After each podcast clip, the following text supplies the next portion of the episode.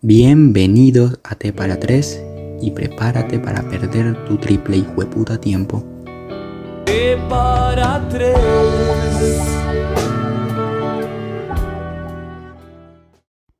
Y bueno, hola de nuevo. Aquí estoy yo, su procrastinador favorito en el, digamos, primer episodio, si contamos que episodio anterior fue un episodio cero. Y si estás escuchando esto en desorden, tranquilo. No, no hay necesidad de escuchar ese primero y después haber escuchado el de los baby boomers o el de la generación A. No es necesario, así que relájate. Siéntate y escucha. Este, en esta charla vamos a vamos a meternos, vamos a hacer un experimento para empezar. ¿Qué tal si de repente, qué tal si de repente mueres? es un lindo inicio, pero en serio, ¿qué tal si de repente mueres y renaces en 1895? Renaces en 1895 en no, en Londres, no, en Manchester, me gusta más Manchester. 1895 en Manchester.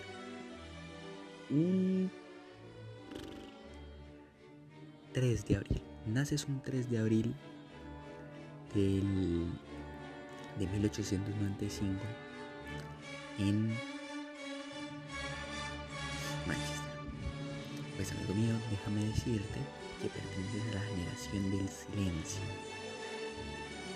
La generación más olvidada de todas, pero que la vamos a defender a muerte, porque si nosotros nacimos, tenemos que entrar en el papel.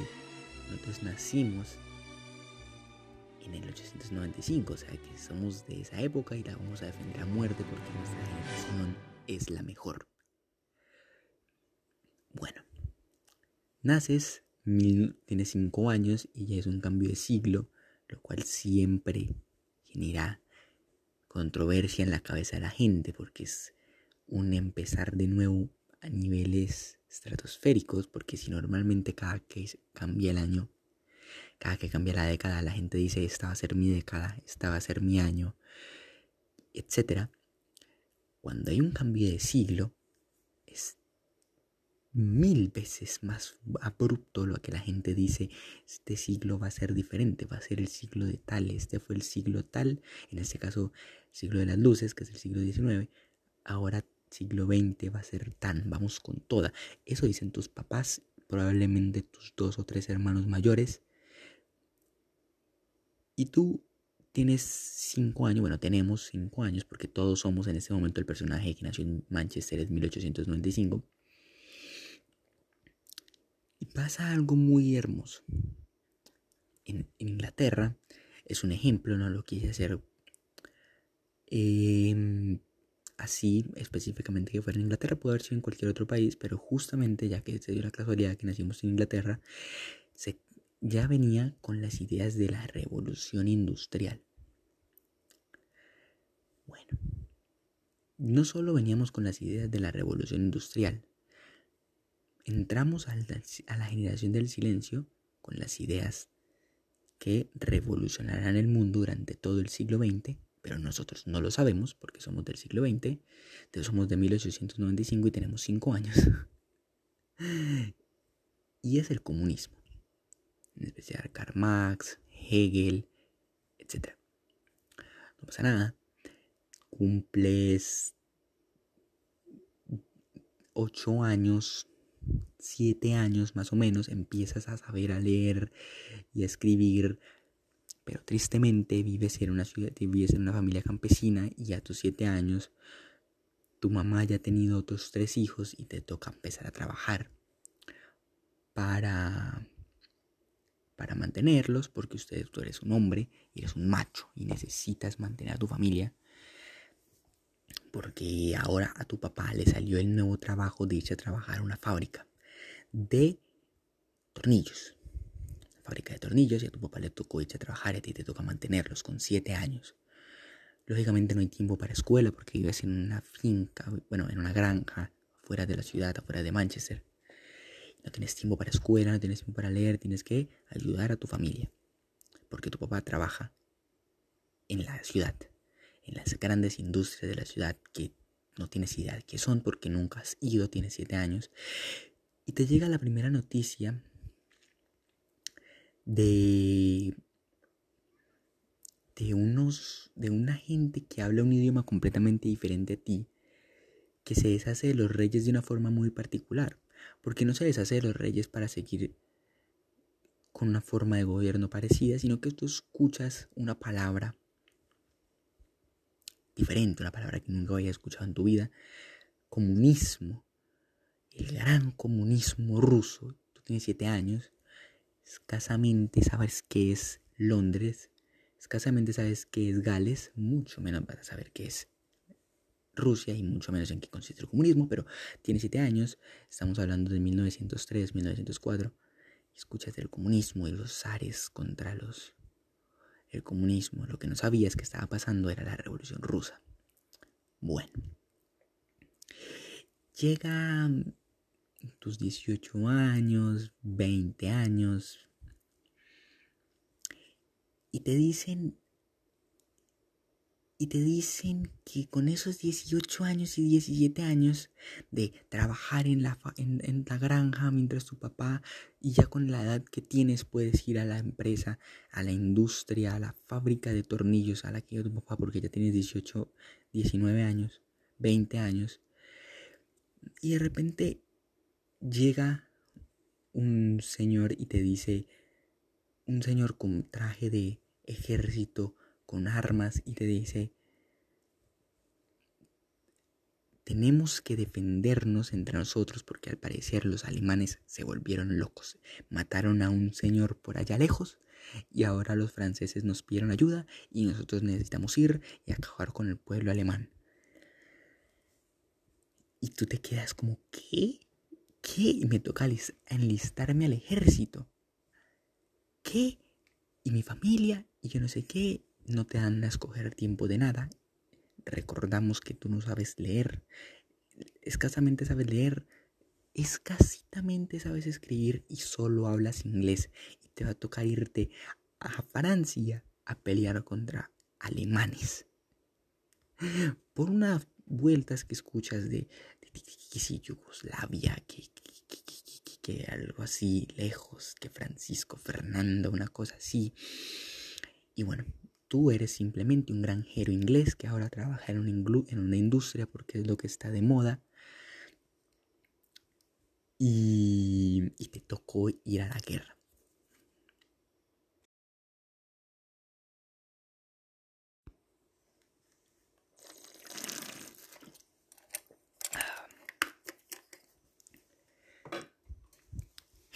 Afortunadamente, y para que esta historia no termine ya, vives, sobrevives. Tú y uno de tus hermanos sobrevive. Lastimosamente, uno de tus hermanos sobrevive, no muere. Qué triste. Pero bueno, con muchos traumas, sin saber exactamente qué fue lo que pasó o por qué ganaste o por qué tuviste que ir ahí en un primer lugar, vuelves a tu casa. Vuelves a tu casa. Feliz, contento de poder volver a ver a tu mamá y poder volver a ver a tu papá y poder volver a ver a tus hermanas. Llegamos al año 1926. En el año 1926 empiezan las fábricas no solamente a estar en Manchester y en Inglaterra, sino en todas partes y en todo el mundo. ¿Y a ti se te hacía raro ver la fábrica de tornillos donde trabajaste? Bueno, pues ahora llegas y encuentras una fábrica de una fábrica de autos, fábricas de electrodomésticos, electroinventos que no habías visto en tu vida. Y ves cómo la, la ciudad se ha expandido intensamente. Todas las vecinas de todos los, tus vecinos de granjas cercanas a ti están ahora viviendo cerca de la ciudad para poder trabajar en esas fábricas. Todo es una locura. La ciudad ya se hizo grande en los dos años que tuviste en Francia. Y tú te quedaste con tu recuerdo de la granja y la fábrica de tornillos. Y no solo eso. Y no solo eso. Empiezas a darte cuenta que, insisto, lo hice de pura casualidad y se vio, y se, y se lo hice de pura casualidad y se dio, se empieza a dar fama un juego que jugaban los niños chiquitos, pero que ahora lo juegan los grandes, y la gente gana dinero con eso. Algo de, y, ves que en todo lado están como un, una bola algo extraño, café, por todas partes, en todas las calles, ves como la patean y la patean y la gente celebra cuando, cuando insertan esa pelota en algún lado y ves como los coliseos donde antes la gente solamente corría dentro de las pistas de donde se corría, ahora hacen esos espacios grandotes para que mucha gente patee esa pelota. Y tú estás, pero qué momento pasó toda esta mierda? Pero que yo fui a salvar el mundo. Guiño, guiño. y aquí todo el mundo cambió. Bueno, pasan los años. No pasa nada. Tú estás feliz. Tienes tu empresa. Tienes. Tienes. Eh, consigues esposa. Tienes. A ver, con las cuentas 34 años y llega 1929. Si el hecho de, el hecho de haber ido a una guerra durante dos años, haber convertido en Francia contra alemanes, siendo inglés, sin saber leer ni escribir, y solamente sabiendo ensamblar tornillos y ahora estás en tu fábrica de hacer bolsos. De repente te dicen un día que la fábrica cerró. Estamos en el año 29 y de repente vas a la casa, a la, a la granja, llegas a la, a la fábrica y te dicen que cerró. Y, pero, pero, ¿cómo que cerró? al menos páguenme algo, una liquidación. No, no, el problema es que cerró porque no hay dinero. ¿Y, cómo, cómo, cómo, cómo, cómo? ¿Cómo que no hay dinero? ¿Cómo que no hay dinero? ¿Qué pasó?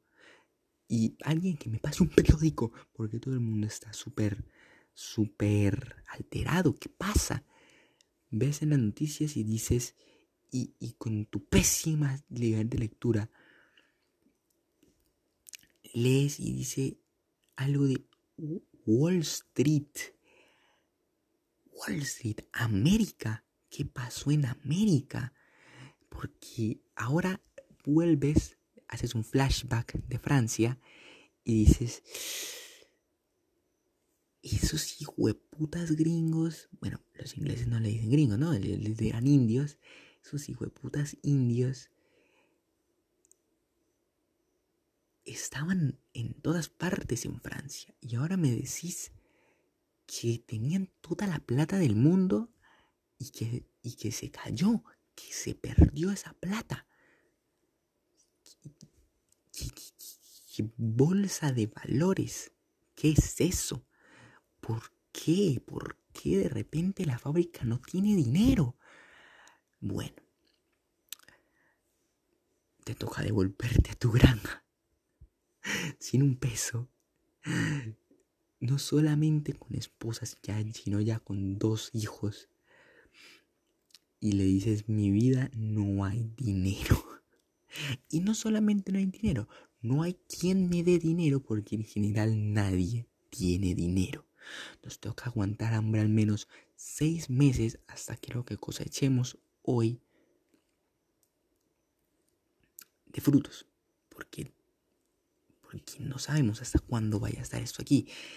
Y efectivamente, empiezas a vivir de del trueque como si fuéramos en la época de la prehistoria, como si fuéramos cromañones, durante vendiendo leche y cabezas de ganado con otra gran cabecina que vendía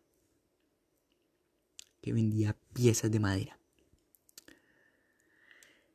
Y así te tocó vivir durante tres años hasta que ya la ya la, ya la economía vuelve a la normalidad, puedes recuperar tu trabajo ahora en una fábrica de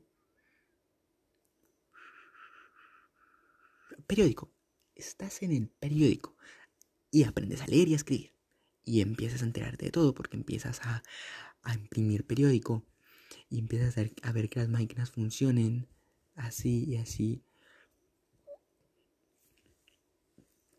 cada empiezas a tener un buen empleo, te va súper, hiper, mega bien.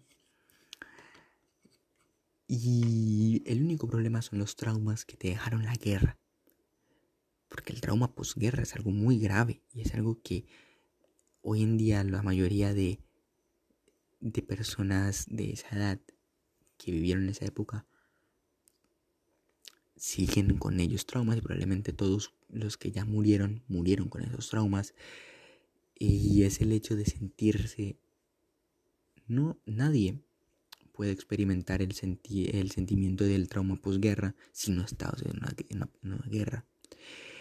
Y es ese sentimiento constante de saber que alguien va a llegar por tu espalda y te va a matar. Esa ansiedad que sientes por ver algún sitio calmado y sentir que en cualquier momento va a caer una explosión es un sentimiento que, como dije, solamente experimentan la gente que la vivió, una guerra, y es muy grave. Y tienes ese, llevas ya, llevas ya 10, casi 10 años con ese trauma. Y no solamente con ese trauma, con el trauma de que en cualquier momento la bolsa se puede volver a caer y puede volver a aguantar hambre. Y tienes que poner a tu hijo a trabajar en lo que sea. Bueno, eso estuvo muy grave. Tienes ya tres hijos. Estamos en el año 1931. Y a tu periódico, a tu periódico llega una noticia linda. De esas noticias que son breaking news. Se anuncia el tercer Reich de Alemania.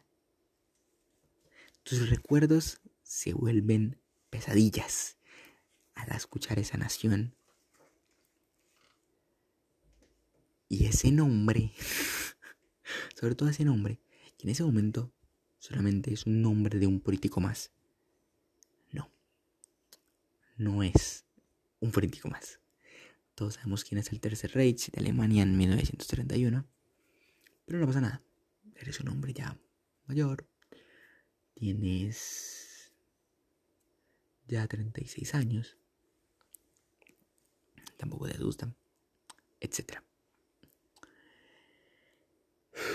Llega el año 1935.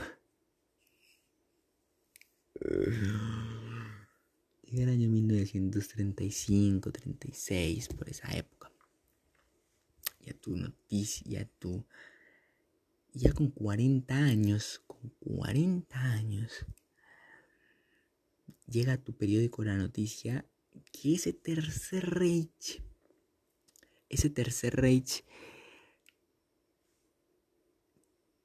invade otro país y sin antes de poder publicar mientras imprimes los periódicos, mientras imprimes los periódicos, empiezan a correr rumores que tu primer ministro en ese momento, el doctor Winston Churchill, dice, aquí hay que aliarnos con alguien. A ti ya te olía extraño, porque estás viendo patrones similares en todo lo que está pasando.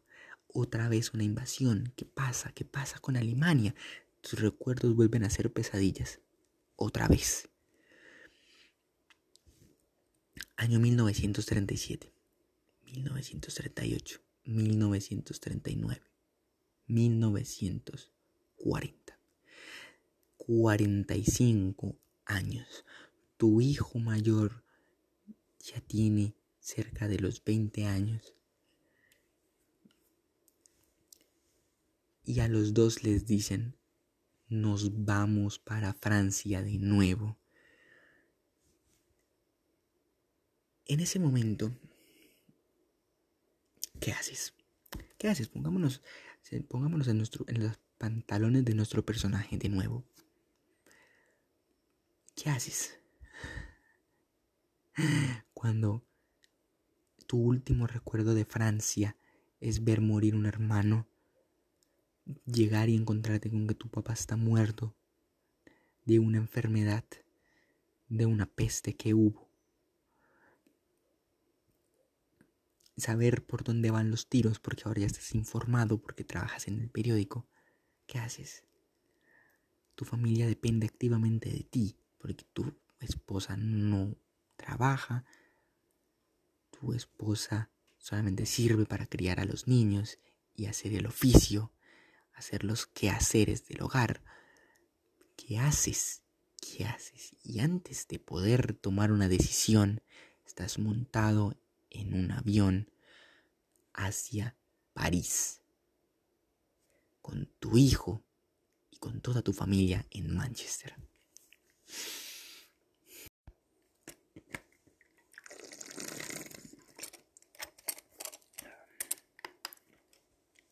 Todos queremos conocer París, Francia. Todos. Todos. Y el que me diga que no está mintiendo y solamente se quiere hacer el único y diferente. Todos queremos conocer París, Francia. En nuestra lista de deseos siempre está conocer París, siempre está conocer Mónaco, siempre está conocer cualquier ciudad francesa en general. El problema es que estamos en 2021 y Francia es muy lindo.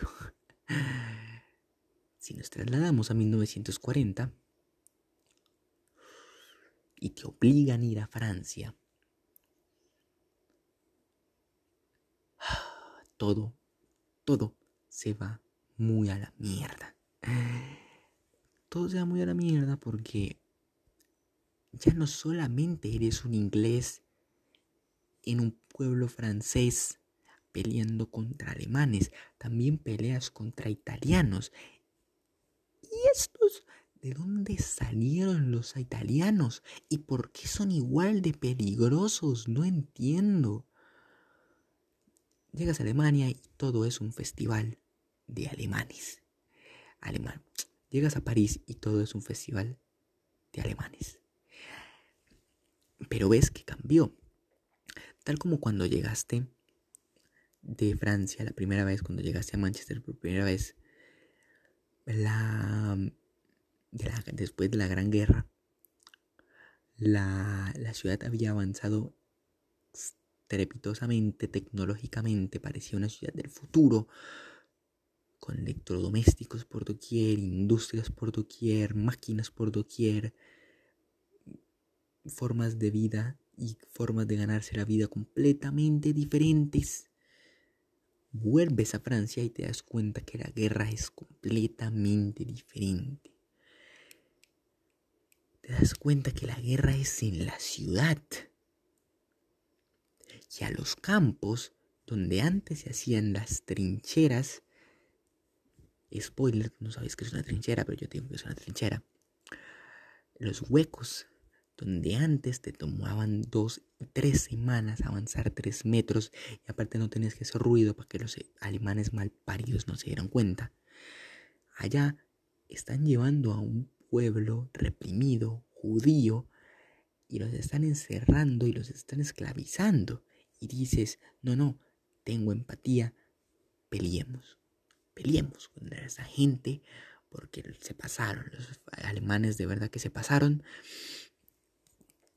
y Pero te das cuenta que ahora la guerra es en la ciudad. Las ciudades están vacías, destruidas. Ves a París y nunca te hubieras imaginado que la ciudad de las luces estaba completamente oscura y nublada al horizonte. Tristemente en la guerra, tristemente en la guerra, quedas con traumas mucho peores. Te das cuenta que esta vez los alemanes casi te ganan. Casi te ganas. Tú estás peleando en el, en el bloque sur de Francia y te das cuenta que de no haber sido por una estrategia de tus propios patriotas ingleses en una ciudad llamada Normandía, de no ser por eso, los alemanes ganaban. Y te das cuenta que al pasar los meses y los meses en Francia, llevas dos, tres, cuatro meses en Francia, lo que antes eran italianos, alemanes y franceses peleando, se empieza a escuchar un idioma similar. Empiezas a escuchar gente que empieza a hablar tu mismo idioma y tú dices, estos no son ingleses. ¿Qué pasa? ¿Qué pasa? Otra vez Estados Unidos. Y vos decís, ¿qué? Estados Unidos, ¿por qué? Pero si esa gente vive muy lejos, ¿qué, vienen a hacer aquí? Te echan el discurso que son el país, que, tiene que, que tiene que calmarlos a todos, que Hitler no puede seguir como está. Bueno, estamos en la guerra, entre más aliados, mejor. aparte escuchas que que todo empezó por una base aérea, por una base náutica, perdón, que los japoneses, al parecer te das cuenta sin saber que los japoneses y los estadounidenses están más cerca de lo que tú piensas, destruyeron una base náutica, Pearl Harbor, algo así, que planearon una venganza con los japoneses impresionante. Bueno, aparte de eso, te das cuenta que tienes al otro lado, al otro, al otro, al otro lado, lejos, lejos, lejos, lejos, el tercer Reich, los alemanes cometen un terrible error, pésimo error que celebras, que celebras como nadie. Deciden invadir ese país que hace muchísimos años cuando eras un niño habías escuchado habías escuchado por, dos, por tres cosas, por sus escritores, por sus compositores de piezas musicales y por su movimiento social y político llamado comunismo. Efectivamente, Alemania decide invadir Rusia y es donde todo el mundo festeja, nosotros ya no sabemos la historia, pero nuestro personaje en este momento no. Em, después de combatir durante dos años en Francia, decide Francia decide Alemania retirar tropas en Francia te devuelves a tu querida Inglaterra por segunda vez.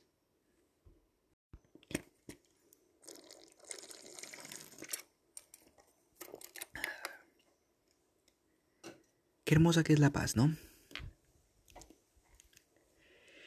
Y no solamente la paz como concepto de que nadie se mate con otras personas, igual también necesitas ese concepto, sino la paz interna.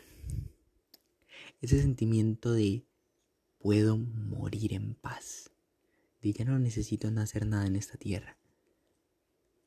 Bueno, pues llevas exactamente 47 años vivo y nunca has podido tener paz. Siempre ha habido conflicto durante toda tu vida. Hubieron pequeños momentos de felicidad, pero nada comparado con una paz interior que te tranquilice por dentro. Hasta el momento en el que ves a tu esposa esperándote en la puerta de rodillas llorando, tus dos hijas pegadas a tus piernas, cansadas. Es como tu hijo abraza a su esposa.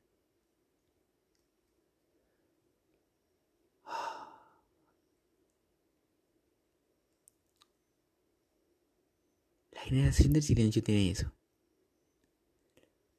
Tuvieron el privilegio de tener muchos reencuentros. Tuvieron muchas pérdidas, pero tuvieron muchos reencuentros. Y eso es una sensación que solamente lo van a poder tener personas que estuvieron en dos guerras mundiales. Y, claro, no quiero que se repitan. no quiero que se repita, pero... Oh, vale la pena soñar con tener un reencuentro. De conocer al amor, de poder volver a ver al amor de tu vida. Después de pensar que ibas a morir de tantas formas diferentes Ver cómo tus hijas se pegan a tus piernas, las cuales ni sientes, pero sacas fuerza para poder cargarlas. No hay nada comparado con eso. Inglaterra es otra vez muy cambiado. Uy, como la primera vez que tú vuelves de Francia y te das cuenta de la industrialización gigante que hubo, el cambio en ese momento no es solamente por el mero hecho de, la industrialización, de todo, es un cambio social.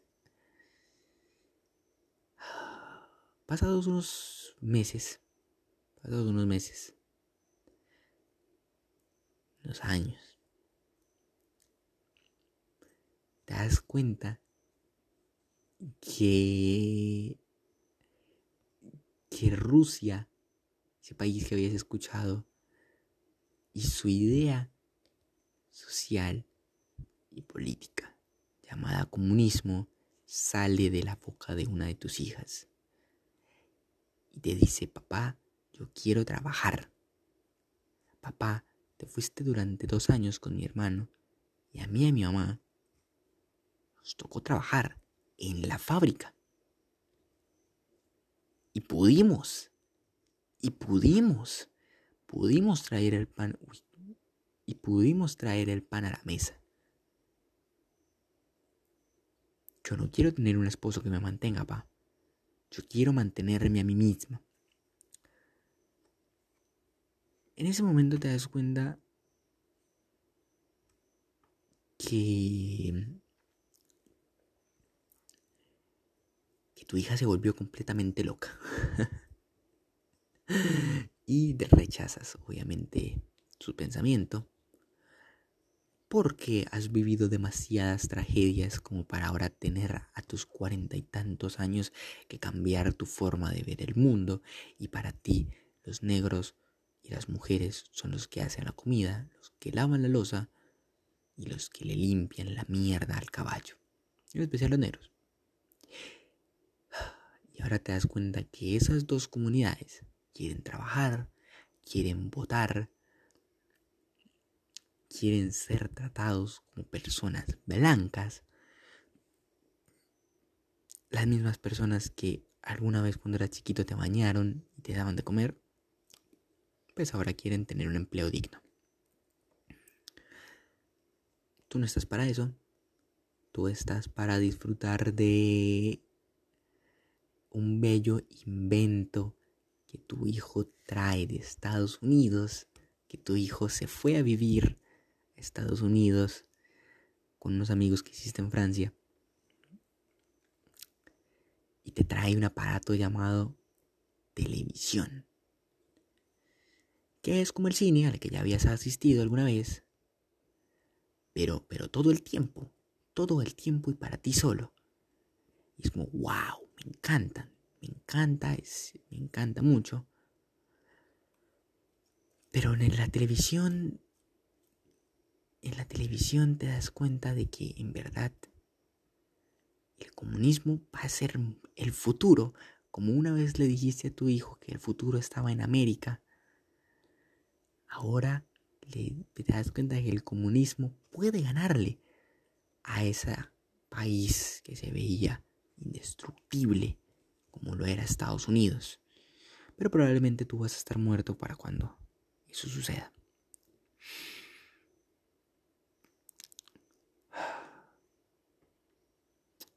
Estamos en el año 1945. Estás cansado de escuchar jazz y escuchar blues. Todo proveniente de Estados Unidos. Estás cansado de ver producciones estadounidenses. Estás viendo cómo Estados Unidos se queda con la mitad de Alemania.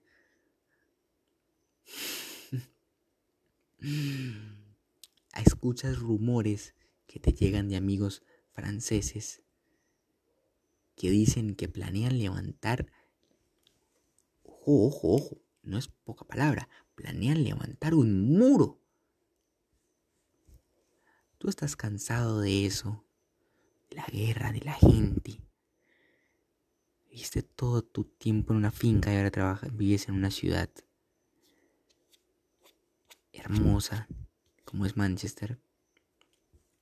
Y lo único que tú quieres es escuchar tu blues, escuchar tu vals, escuchar un estilo de música completamente nuevo que llega de una zona del mundo que tampoco conoces para nada. Latinoamérica, al parecer, los españoles fueron a los que mejor les fue en la época de la colonia y y ahora toda esa gente habla español. Español, ¿qué es eso? Pero de repente, de allá, de esa zona de indios, y solo indios, llega un estilo de música muy parecido a lo que tú estabas escuchando, que escuchaban los italianos. tango. Tango. He escuchado italianos cantar eso. Bueno, vamos a darle una oportunidad. Vamos a darle una oportunidad al tango. ¿Te gusta el tango? Vas a escuchar de Hollywood. ¿Qué es Hollywood? No entiendo qué es Hollywood. ¿Por qué de repente los hermanos Lumière ya no existen? porque de repente todo lo hacen en Estados Unidos. Pero bueno, tú dejas que la vida fluya. Hasta que llegamos al año 1945, 46. Y te das cuenta que pasa algo que no te esperabas para nada. Y... Y ahí es donde te das cuenta que... Ahí es donde te das cuenta que definitivamente a Estados Unidos hay que tenerle mucho miedo. Mucho miedo. Te das cuenta que años atrás, cuando estabas en Francia, los gringos, los estadounidenses, los americanos, te decían que tenían planeado una venganza. Tenían planeado una venganza y... Y por fin la ves concretada con algo que te deja tan atónico que prefieres no volver a ver a televisión en, todos los, en toda la semana de repente a los, los físicos y químicos estadounidenses, alemanes, suecos, suizos, belgas, rusos, se quedan anonadados con el descubrimiento que acaban de hacer y es que pueden destruir una ciudad entera de una explosión. Y Estados Unidos no lo hace una sola vez, Ah, ah. Lo hace dos veces. Dos veces. En una semana. Y es como, ah, bueno, ya, para, por favor.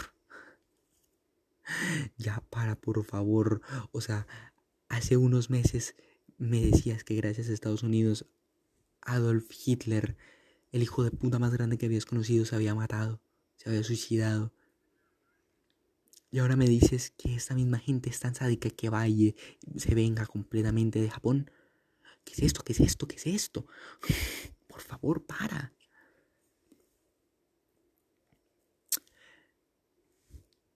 Y te das cuenta que el futuro definitivamente es América. Tu hijo vive allá, así que no hay ningún problema. Tu hijo vive en Boston, feliz con su esposa, con su hijo. Pero igual te quedas anonadado de lo que los estadounidenses son capaces de hacer. En fin. En fin. Empiezas a adorar no solamente a Estados Unidos, sino a toda su cultura. Pero te das cuenta que, que Inglaterra se hace gigante ese deporte que veías a los niños jugar y que llenaban ahora la gente, llenaba canchas y se hacía fan de conjuntos apostaban por ellos. Te empieza a interesar ese deporte llamado fútbol. Te haces muy fan, de repente te das cuenta que hay gente que le gusta representar a su país. Pero al final tú solamente quieres distracciones. Porque después de la vida que tuviste, solo quieres morir en paz. Tienes 51 años. Estás en tu casa con tu esposa. Te levantas una mañana. Y te das cuenta mientras te tomas tu café, te fumas tu cigarrillo y te comes dos tostados te das cuenta que lo único que has hecho en tu vida es sufrir, que mereces paz. Y que mereces paz. Que la buscaste en el cine, la buscaste en la televisión, la buscaste en tu esposa, la buscaste en tus hijos, la buscaste defendiendo a tu país. Pero tú ahora lo que solo quieres es paz. Y ¿Qué mejor que ese día? Ir y confesarse ante un padre. Tú nunca has creído en Dios, nunca has sido un gran creyente. Tus hijas detestan la religión, pero tú así te confiesas. Le dices al padre que que mataste gente, que destruiste hogares, que trataste mal a tu esposa en momentos de ira, pero que solamente buscabas la paz. La paz. Haces las paces con Dios, vuelves a tu casa y decides que es hora de encontrar paz. Con la misma arma con la que alguna vez mataste alemanes, italianos, con la que alguna vez mataste algún pueblo turco, yo qué sé, con esa misma arma decides ponerle fin a tu sufrimiento y encontrar la paz eterna. Silencio. Bueno, este fue el final de Silencio. Em, la generación del silencio. Como nos pudimos dar cuenta, acaba en 1946 cuando acaba la Segunda Guerra Mundial.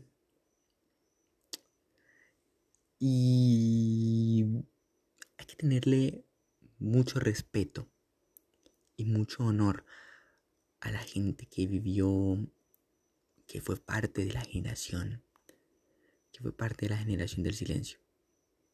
Como, como lo mostré, no era gente perfecta, había gente rica, pero no vamos a centrar ni en los políticos ni en la gente rica, sino en la mayoría. En la mayoría que siempre es a la que le toca sufrir más y en este caso es donde más te toca sufrir. Porque no solamente no tuviste educación, sino que fuiste diseñado exclusivamente para pelear y estar en conflicto todo el tiempo. Este es el final del capítulo. Espero que hayan más. Espero que este lo escuchen más. Cada vez seamos más. y nada. Nos vemos en la próxima. Yo soy Mr. T. Esto es T para 3. Hasta luego. Bitches.